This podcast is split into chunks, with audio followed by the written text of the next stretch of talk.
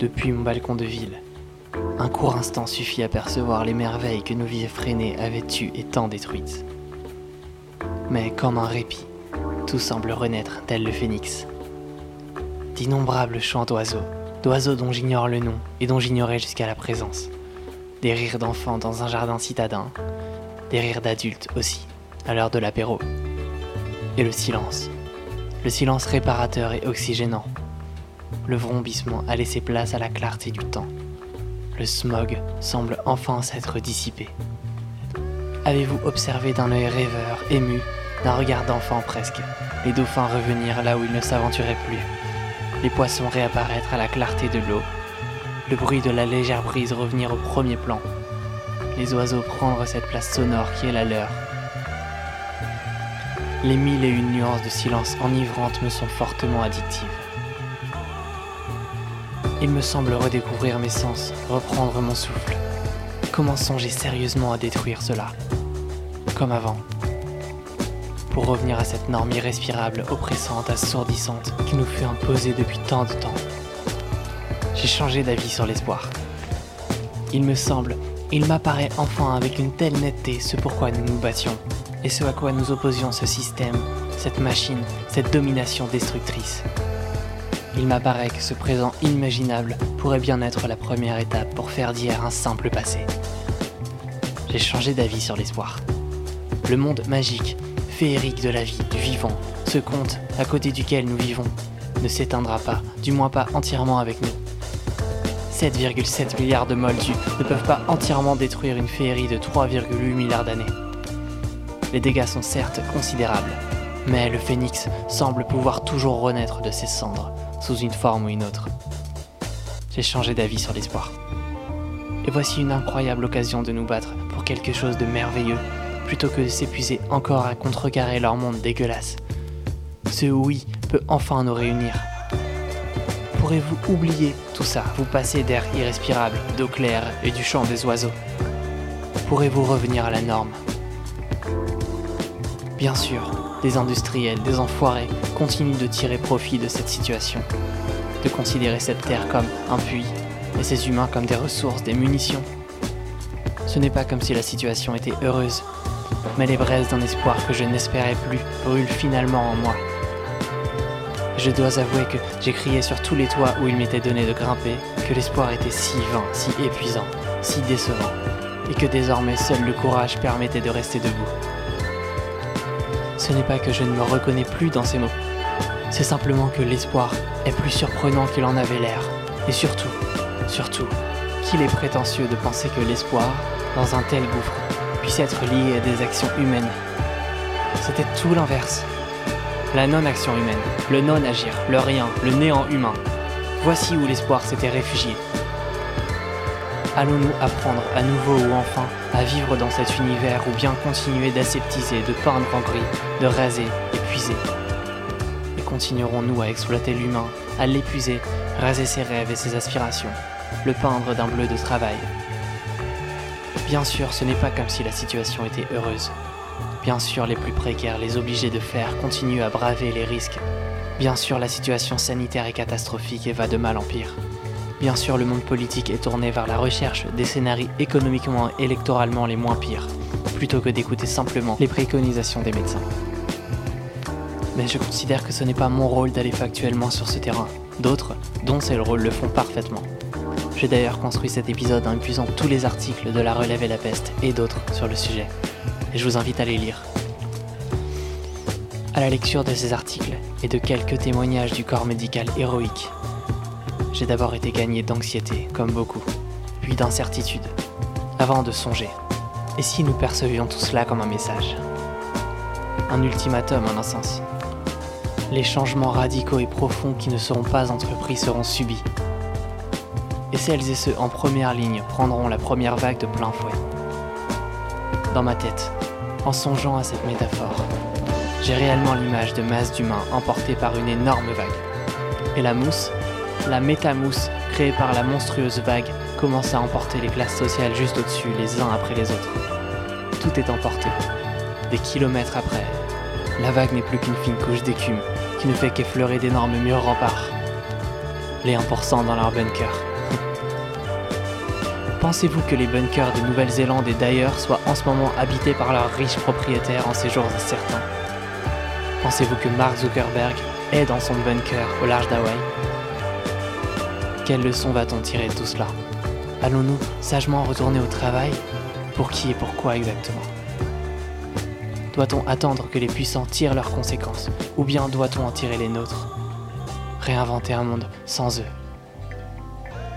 Réinventer un monde sans eux Sans ceux qui continuent de maintenir des activités très secondaires Ceux qui cherchent où placer leur argent pour tirer profit de la crise économique en toile de fond Sans ceux pour qui nous ne sommes qu'une armée de générateurs de dividendes qu'une variable ajustable, que l'on peut interchanger et remplacer à souhait, et dont il paraît acceptable de sacrifier un tel pourcentage pour éviter un trop gros crack économique. Réinventer un monde sans eux. On se lève et on se casse. Fallait-il voir ici aussi un énième signe? Ne sommes-nous pas en train de vivre les conséquences des coupes rases des budgets et moyens des hôpitaux, qui se sont accélérés en parallèle des coupes rases des forêts primaires et les conséquences de notre consommation outrancière et mondialisée d'animaux morts.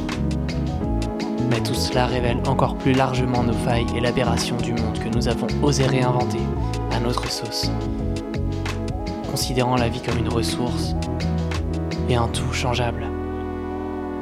Le karma ou quelque chose comme ça n'a-t-il pas quelque chose à voir dans la situation actuelle?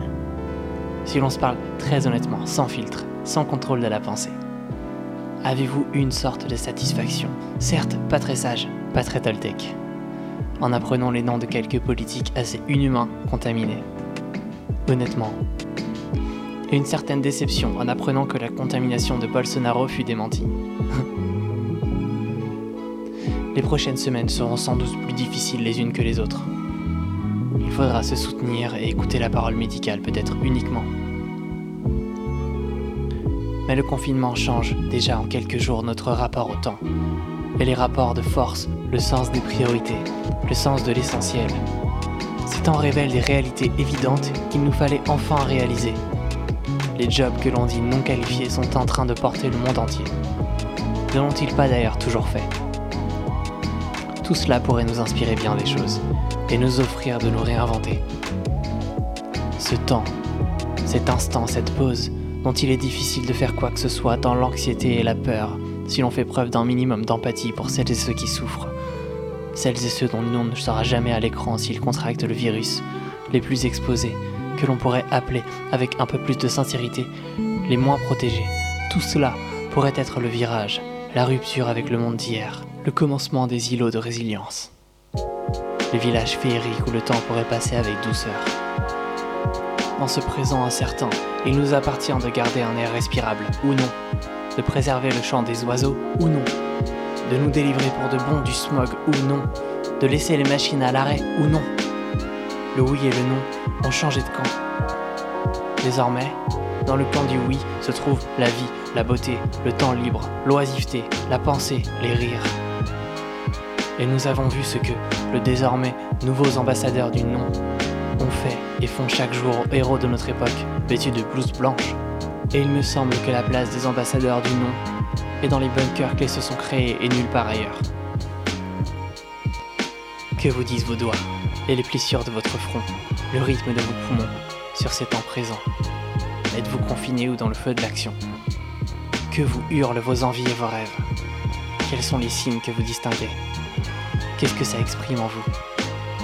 Dans votre canapé, songeant à vos proches, aux soignants et aux soignantes, à celles et ceux qui nous offrent tout de même de nous nourrir, de boire une eau d'avoir du courant. Songez-vous à toutes ces vies, ces singularités. Si ce que nous traversons révèle la laideur de notre société, mais aussi la féerie de la vie, ne pourrions-nous pas nous en saisir pour tout réinventer, dans un solidaire pluriel? C'est le moment de faire le bilan, de tirer profit du temps si vous avez la chance d'en avoir, de songer à celles et ceux qui n'en ont pas, certes, mais aussi de faire le point, seul avec vous-même. Ces premiers jours de confinement, balancés entre mille émotions, m'est venu un poème que j'aimerais vous partager, issu de mon spectacle de poésie au soleil du soir. La machine est en pause et l'air est respirable. Force est de constater les poissons qui reviennent, et les dauphins joyeux en cette absence humaine jaillissent à la clarté nos existences minables. En ces temps incertains, assiégés par la peine, nous les grands affamés de beauté et d'espoir, on ne fait qu'une bouchée d'une once de grand soir, comme des oies gavées par de funestes scènes. Sur mon balcon de ville, le soleil adoucit les pensées de mon crâne et déstresse mes doigts. Je songe à celles et ceux que l'on ne compte pas, qui ne sont que des bras et ont le soleil gris. Sur mon balcon de ville, je projette mon cœur aux obligés de faire sur qui reposent nos vies. Moi qui ne que mes mains, à 20 heures, j'applaudis. Si c'était moi, me dis-je, serais-je mort de peur? Et moi qui erre ici, dans l'étrange atmosphère, je vois toute la détresse, même en tournant les pages.